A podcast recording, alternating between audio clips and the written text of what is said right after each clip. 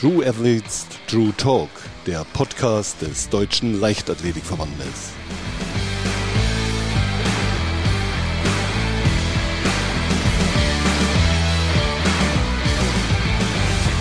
Herzlich willkommen zu einer neuen Folge von True Athletes True Talk. Bei mir heute zu Gast ist eine Athletin, die wohl ja, gut und gerne als das größte Hindernistalent Deutschlands bezeichnet werden darf. Bei mir ist die U23 Europameisterin, die WM-Finalistin und die Athletin, die schon die Olympianorm in der Tasche hat. Herzlich willkommen, Olivia Gürt. Freue mich hier zu sein und ja, danke für die Einladung. Ich habe ja gerade schon so einen kleinen Schnelldurchlauf geliefert, was dieses Jahr 2023 ähm, mit dir gemacht hat, beziehungsweise was du in diesem Jahr erreicht hast. Hast du das alles selber schon so sacken lassen können, was diesen Sommer passiert ist? Kam alles so schnell hintereinander und ich habe ja immer gesagt, auch nach der WM, dann kam noch der Lauf in Zürich, erstmal den Lauf abhaken. Aber jetzt hatte ich jetzt schon eine gute fast zwei Wochen, ja, ich glaube, waren fast zwei Wochen. Die Saison ist jetzt abgeschlossen und dann, ja, dann erwischt man sich schon zwischendurch, so man denkt so, wow, was ist dieses Jahr alles passiert? So, also ich glaube, dafür muss die Saison erst richtig vorbei sein. Waren das alles Punkte, ähm, die du so am Anfang des Jahres dir als, als kleines Ziel gesetzt hast? Oder du gesagt hast, boah, wenn das alles klappt, das wäre so crazy? Ähm, in die Saison reingegangen bin ich mit dem Hauptziel halt U23 EM. Ja, genau, mein Ziel war da, eine Medaille zu holen. Aber durch die, im Verlauf der Saison, auch durch die Steigerung der Bestzeit, kam dann immer mehr auch auf, es könnte nicht nur eine Medaille sein, es könnte auch die Goldmedaille quasi sein. Und die Weltmeisterschaft selbst, die war wirklich zu Anfang der Saison jetzt nicht in der Saisonplanung einbezogen. Und das kam dann auch erst über die Wettkampfergebnisse so im Juni, Juli.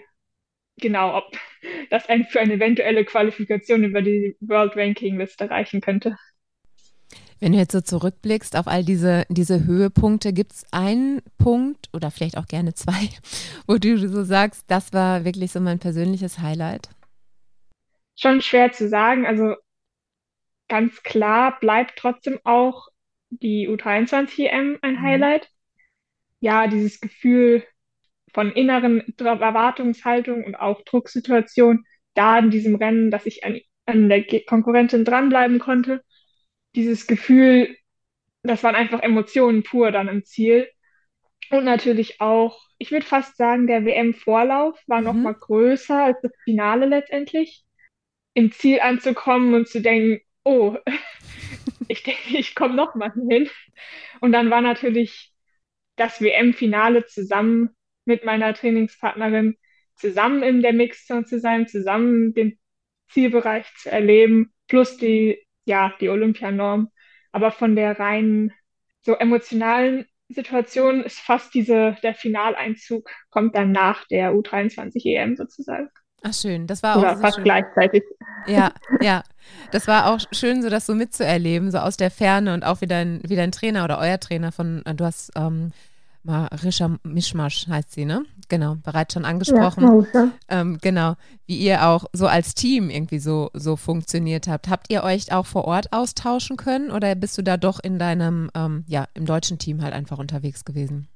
Also wir waren in separaten Hotels, weil das ist ja nach Nationen geordnet. Ähm, wir haben uns aber auch, als ich angekommen bin, haben wir uns auf, in dem Stadion verabredet quasi, um uns da die Warm-up-Stadion anzugucken und einen kurzen Lauf zu machen. Ähm, wir waren in getrennten Vorläufen. Mhm. Also deswegen, das, da war, hat jeder sein eigenes Ding gemacht. Ja, wir haben auch schon, wir hatten immer über WhatsApp Kontakt, haben uns über die Startlisten ausgetauscht. Und sie ist natürlich in einer ganz anderen Situation auch in die Vorläufe reingegangen als ich. Aber zwischendurch, zwischen dann Vorlauf und Finale, haben wir noch zusammen trainiert auch. Und beim Finale waren wir dann noch zusammen im Callroom. Ja, schön. Jetzt sitzt du hier als 14. der Welt, bist eine 29.08 gelaufen. Schneller war noch keine U23-Athletin vor dir bis Platz 4 der ewigen deutschen Bestenliste. Das sind ja alles so Zahlen, die klingen erstmal wow. Holen die dich ab oder holt dich ein anderes Gefühl eher ab? Was ist dir wichtig? Mir ist also von der Zeit, dass die Zeit Olympianorm bedeutet. Das ist quasi das, was so am ehesten, ich denke, okay, du hast es jetzt geschafft, du hast einfach eine Olympianorm, dass es nebenbei quasi dann auch noch ein Mhm. U23-Rekord ist. Da ist mir die Olympianorm quasi wichtiger als diese statistischen Rekorde wie vierte unter 39 oder fünfte, ich weiß nicht. Natürlich wäre es auch noch extra schön gewesen, wenn da eine 919, Komma irgendwas gestanden hätte. Weil das sind ja immer so, als Läufer hat man dann eher immer diese, diese Grenzen, die man als nächstes dann unterbieten will. Aber das ist, ja, das muss dann für die nächste Saison Kommt warten. nächstes Jahr. Ich wollte gerade sagen, genau, ein bisschen was darf noch kommen. Abseits dieser ganzen Zahlen, ähm, wenn wir immer noch so beim, beim Saisonrückblick bleiben, wie hat sich denn dein Leben ähm, insgesamt verändert? So jetzt seit Anfang des Jahres oder? Mhm. So in wirklich in diesem, in diesem Ähm, Sommer durch all diese Erfolge, was hat das alles so mit sich gebracht? Quasi noch bevor die Erfolge kamen, hat sich in dem Sinne das verändert, dass ich seltener zu Hause war. Mhm. Also mehr unterwegs auf jeden Fall durch Trainingslager. Die, die Wettkampfsaison, also die Phase so Juni, na, Mai habe ich schon angefangen, Mai, Juni, Juli so, war im Prinzip, lief gleich ab wie sonst eine Wettkampfsaison auch. Ja, also ich würde hauptsächlich sagen, es hat sich verändert, dass ich weniger zu Hause bin und natürlich auch generell, es ist ja unabhängig von den Erfolgen, diese Veränderung mit Frankfurt jetzt. Mhm. Im Genau, Hinblick- jetzt steht auch schon das nächste so wieder an. Das ist eine andere Art von, anderes Art von Ath- Athletenleben, das ist ein Mhm. anderes Sportlerleben, als ich in Ja. der Jugend hatte, Ja, sozusagen. Ganz anderer Rhythmus, kann ich mir auch vorstellen. Ja. Ne? Und im Hinblick so auf deine, deine Aufmerksamkeit, merkst du schon, dass die WM ähm, dich da mehr in den Fokus gerückt hat?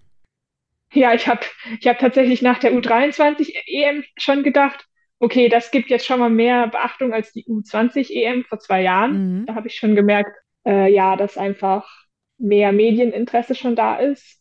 Und die Erfahrungen jetzt seit der WM haben natürlich das übertroffen. Also ich weiß nur, nach dem Vorlauf die Mixed Zone da zu durchgehen, waren irgendwie ja, um drei oder vier verschiedene erstmal Kamera-Interviews und dann am Ende dieses habe ich einen noch in Erinnerung, wenn dann plötzlich irgendwie nicht ein Journalist auf einen zukommt, sondern zehn oder so. Und dann habe ich natürlich auch, ja, es ist halt so auf einmal so auch was Neues, wo man sich auch erstmal wieder dran gewöhnen muss, nicht nur mit einer Person zu reden, sondern dass Fragen von, von allen Seiten kommen. Und auch natürlich über soziale Medien und so. Da merkt man, dass Nachrichten kommen von Leuten, die es im Fernsehen geguckt haben, die einfach nur mit, mit einer deutschen Teilne Teilnehmerin mitfiebern und sich für mich gefreut haben, ohne dass ich sie jetzt kenne oder Ja. persönlichen Kontakt zu ihnen hätte. Aber das Ja. ist ja auch eine schöne Rückmeldung, wenn man so merkt, okay, man Ja. bewegt auch in anderen halt irgendwie was und die freuen sich mit. Also du strahlst. Ich glaube, das gefällt dir Ja, ganz ist, gut. das ist ja auch, was man, was man letztendlich für diese Momente des Erfolgs, ist ja auch das, was einem dann hilft, immer weiterzumachen und vielleicht jetzt, jetzt kommt der Winter, jetzt kommt der Herbst, dann gerät man nicht in Vergessenheit, aber die Leichtathletik hat ihre Saison im Sommer und wir müssen aber im Winter genauso viel, wahrscheinlich sogar mehr Mhm. Trainingsumfänge machen. Und solche Erinnerungen an diese Zeiten im Sommer nimmt man dann gerne mit Ja, ja. wieder Einstieg ins Training. Ja, richtig schön, das glaube ich. Wir hatten gerade schon mal ganz kurz über deinen, deinen Trainer gesprochen, ähm, Wolfgang Heinig. Also das war auch ein Moment im Fernsehen, habe ich das ja verfolgt, von, ähm, von zu Hause aus. Aber als du dann im Finale standst und dann über die Ziellinie gelaufen bist, er hatte wirklich Tränen in den Augen und hat ähm, dich so sehr gelobt und man merkte so richtig, wie viel Freude er daran hat, mit dir zusammenzuarbeiten. Und das war ja gar nicht so, so klar am Anfang. Ich meine mich zu erinnern, dass ihr eine halbjährige Testphase erstmal vereinbart hattet zu Beginn eurer Zusammenarbeit. Magst du uns da ein bisschen mitnehmen, wie das dann sich so entwickelt hat? Das war letztes Jahr ungefähr jetzt auch so September, Oktober mäßig. Da bin ich über den Nachwuchshindernis-Bundestrainer am Mhm. Stützpunkt. Ja, da kam dann so ein Gespräch so auf, oh, ich will, ich will irgendwie was verändern für nächste Saison. Ich will irgendwie nicht das Gleiche weitermachen. Also was sehr erfolgreich in den Jugendjahren waren, aber ich habe gemerkt, da hat sich meine Trainingsgruppe aufgelöst zu Hause. Und ja, ich wollte einfach ein, was ein neues Umfeld schaffen. Und dann kam da die, hat er die Verbindungen hergestellt sozusagen. Und dann, also es ging auch erstmal darum zu gucken, ob ich überhaupt in die Gruppe reinpasse. Es muss Mhm. ja auch so persönlich, also sowohl mit Trainer, Athlet, aber auch zwischen den Athleten untereinander passen so. Aber es hat eigentlich von Anfang an, also wir waren auch viele eher in meinem Alter noch, weil das war ja die Zeit, na, da war Gesa schon noch dabei. Aber durch den Einstieg quasi, dass ich quasi eingestiegen bin, gerade als sie langsam wieder zurückgenommen hat durch die Schwangerschaft. Ja, aber eigentlich habe ich mich so, habe ich direkt gemerkt, spätestens sobald wir ins erste Trainingslager gefahren sind, das ist ein Leben, was ich weitermachen will. Mhm. Hattest du am Anfang ein bisschen, was heißt Bedenken ist das falsche Wort, aber ähm, Respekt auch vor diesen großen Namen, die dann natürlich mit verbunden sind? Ich meine, ähm, Wolfgang Heinig hat schon sehr viele sehr erfolgreiche Athleten trainiert. Mit Gesa, das ist ja nur ein Beispiel. Was ging da so bei dir im Kopf vor, als dieser Vorschlag kam? Ja, also ein Wechsel ist ja auch immer mit Risiken so verbunden. Das war, also ich hatte vorher nie wirklich so einen großen Trainerwechsel gemacht. Das heißt, ich war von der eigentlich U16 bis dann Ende U20 durchgehend beim Trainer von meinem Heimatverein. Und wenn man dann diesen, diese Entscheidung zu einem Wechsel trifft, das war ja auch vielleicht nicht die einzige Option, wenn man zwischen zwei oder drei Optionen dann entscheiden muss letztendlich.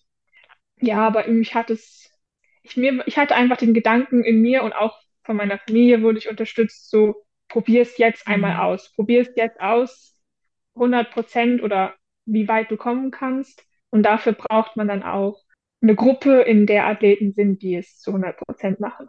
Ja, Jetzt ist es ja auch gar nicht so selbstverständlich, dass sich diese neuen Trainingsreize, die natürlichen Trainerwechsel und ein neues Umfeld insgesamt mit sich bringen, sich so direkt auszahlen. Ich meine, wenn wir uns mal deine Zahlen angucken, ich glaube, du bist mit einer 9,47 aus dem letzten Jahr in dieses Jahr gestartet, bist jetzt bei einer 9,20. In deinem Alter ist das ein Sprung, das sagt Wolfgang Heinig ja auch, der absolut ähm, realistisch ist, wenn man halt wirklich professionell trainiert, aber natürlich nicht selbstverständlich, auch gerade in diesem ganzen Wechselkonstrukt, in dem du natürlich in diesem Jahr das erste Mal unterwegs warst. Was glaubst du, was war der Schlüssel, warum das direkt im ersten Jahr mit neuem Trainer, neuem Umfeld so gut für dich funktioniert hat? Also ich habe ja schon öfters gesagt, die Höhentrainingslager, die ich vorher noch gar nicht gemacht hatte. Und das in Kombination mit, ich bin nicht alleine da oben in der Höhe irgendwo, das hätte man ja auch privat versuchen können zu organisieren, was aber wahrscheinlich nicht geklappt hätte. Und dann auch, dass man sich auch natürlich immer, je mehr Zeit vergangen ist, desto wohler hat man sich in der Gruppe gefühlt, wenn man da sich so angekommen fühlt. Und das hilft, und, also hilft ja auch, wenn man sich wohlfühlt. Und besonders so die Frühlings, ab dem Frühling, die Trainingslager, habe ich angefangen, eigentlich die ähnliche Programme wie Marusha zu machen. Und ja, wir zwei haben uns eben durch diese Zeit immer mehr angefreundet und irgendwie auch so ein Teamgefühl entwickelt. Und für mich ist dann auch extra gut gewesen, nicht jeden, jede Läufe, alle Läufe allein machen zu müssen. Sie hat, zum Beispiel hat sie manchmal Tausender gemacht und ich habe nur 500 oder 600 Meter mitgemacht. Also sie ist ja schon auch quasi einen Leistungsschritt oder zwei mir voraus. Aber ja, ich glaube, die, natürlich auch die Expertise von Herr Heinig, die, der, der weiß zum Saisonhöhepunkt dass da die meistens die Top-Leistung kommt. Das hat man bei Gesa in der Vergangenheit ja auch schon öfters gesehen. Mhm. Und genau diese Gruppe zusammen, wir zwei, also jetzt durch Gesas Schwangerschaft waren es halt ich und Marusha bis jetzt und nächstes Jahr oder ab Herbst dann sind wir zu dritt. Jetzt bist du ja gerade ähm, in Deutschland auf einer Strecke unterwegs, in dem ähm, natürlich ein großer Name über diesen Hindernissen prangt will ich mal fast sagen. Ähm, deine Trainingskollegin, du hast jetzt auch schon mehrfach mhm. angesprochen, Gesa Krause, ist das ähm, für dich ein, ein Segen oder ist das auch eine Bürde, die du da einfach mit dir rumträgst, eben weil dieser Vergleich immer wieder kommt, weil du auch immer wieder auf sie angesprochen wirst?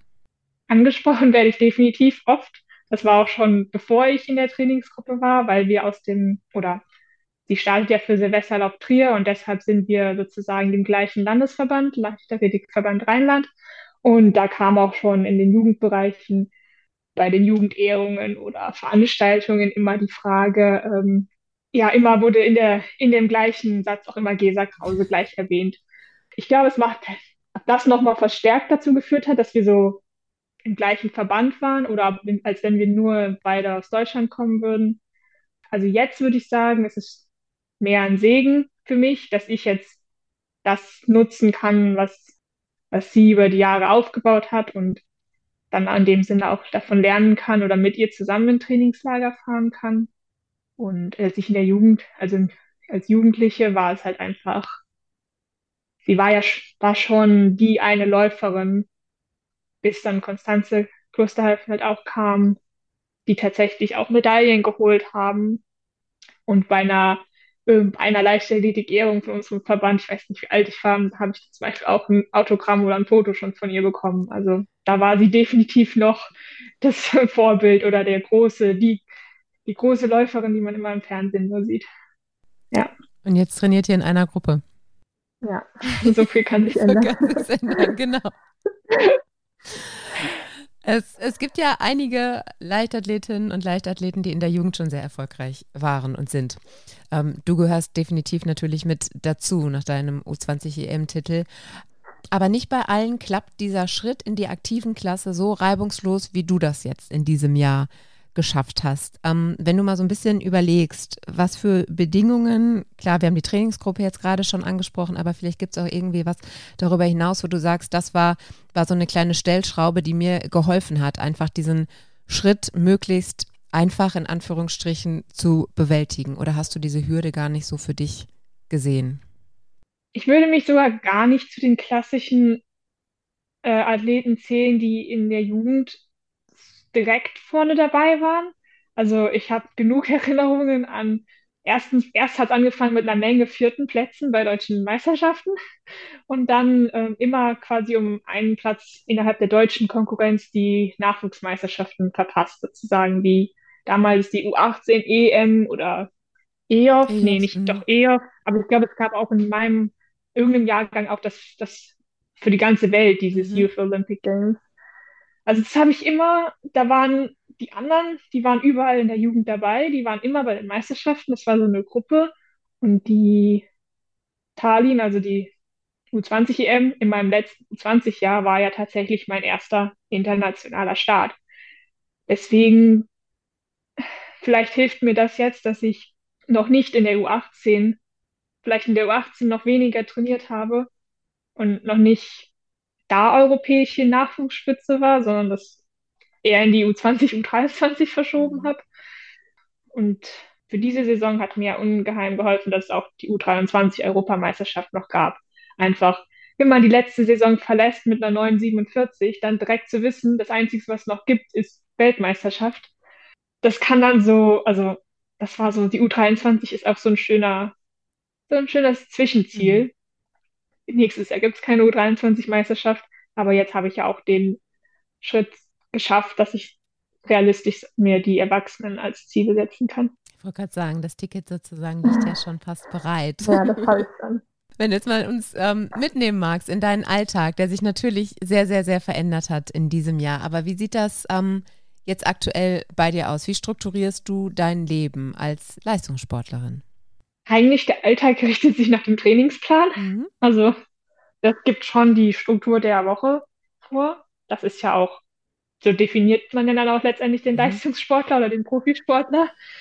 Ich habe in dem Sinne, wir haben meistens zweimal die Woche vormittags festes Bahntraining gehabt, also haben wir dann über die Saison gehabt.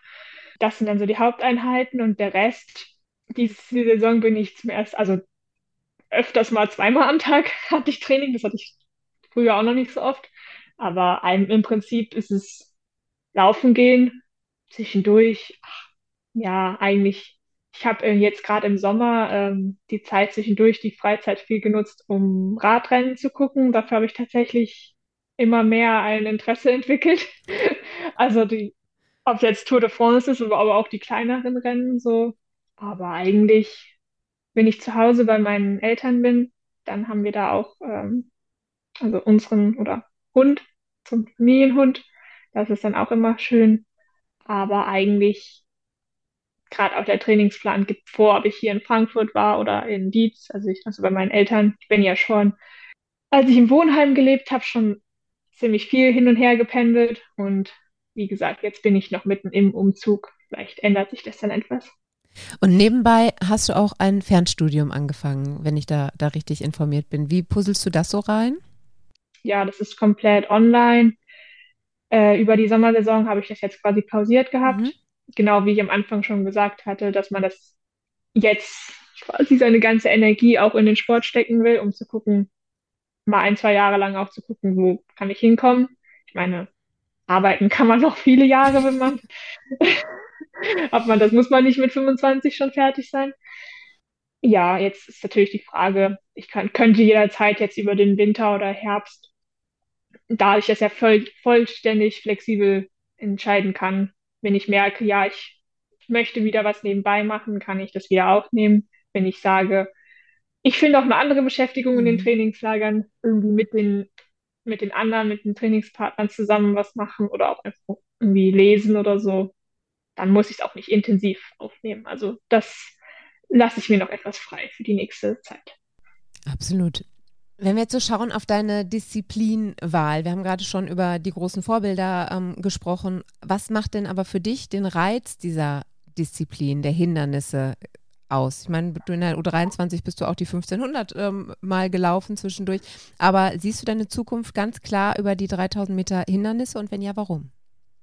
Die ja, Zukunft des 3000 Hindernis, also Meisterschaften auf jeden Fall. Der Einstieg in die Hindernisstrecke wurde mir in dem Sinne leichter gemacht. Also in der U18 bin ich noch 1500 Meter Hindernis gelaufen und ich komme ja als 800 Meter, 1500 Meter Läuferin, war dann der Schritt, ah, man kann ja mal 1500 mit Hindernis ausprobieren, nicht so weit entfernt, wie wenn es in der Mhm. Jugend direkt 3000 gewesen wäre. Weil es gibt noch aus der U18 ein Interview nach der DM, wo ich sage, nee, 3000 Hindernis mache ich nie, das ist mir zu lang. Aber dann kam ja der Zwischenschritt mit 2000 Hindernis. Also ich mag auch Mittelstrecke, gerade 800, 1500. Das ist mir auch wichtig, das weiterhin in der Saison beizubehalten. Mhm. Dieses Jahr durch zwei Meisterschaften konnte ich leider, also bin ich eigentlich beide Strecken nur einmal gelaufen, abgesehen von den deutschen Meisterschaften 1500, aber das ist ja eher ein taktisches Ja. Rennen.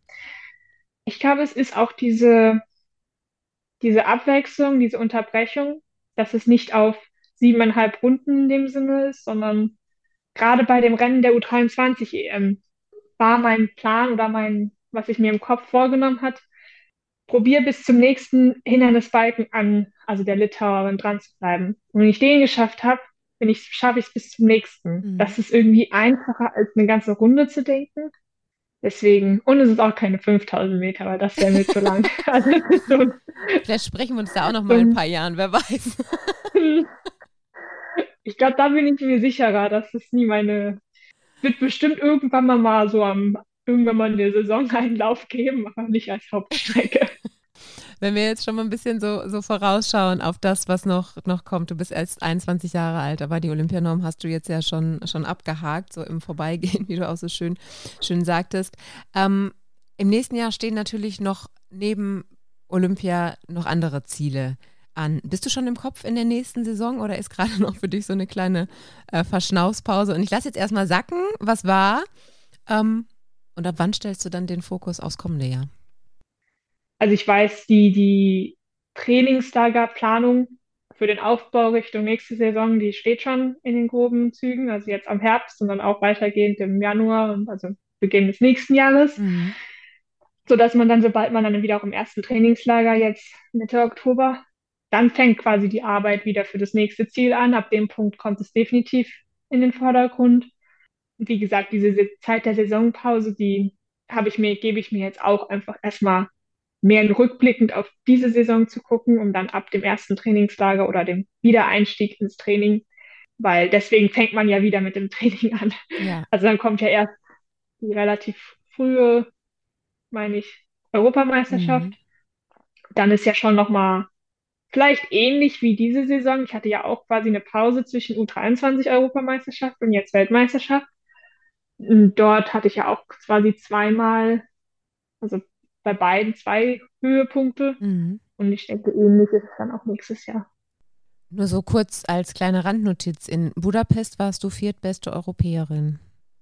Ja, die Statistik habe ich auch schon gesehen. Ja, das ähm, einerseits muss man sagen, die europäische Leistungsniveau ist schon sehr hoch zurzeit. Also ich sehe es ja auch an Marusha, dass sie, die ist ja in der europäischen Spitze, die laufen jetzt konstant mehrere unter 9,10.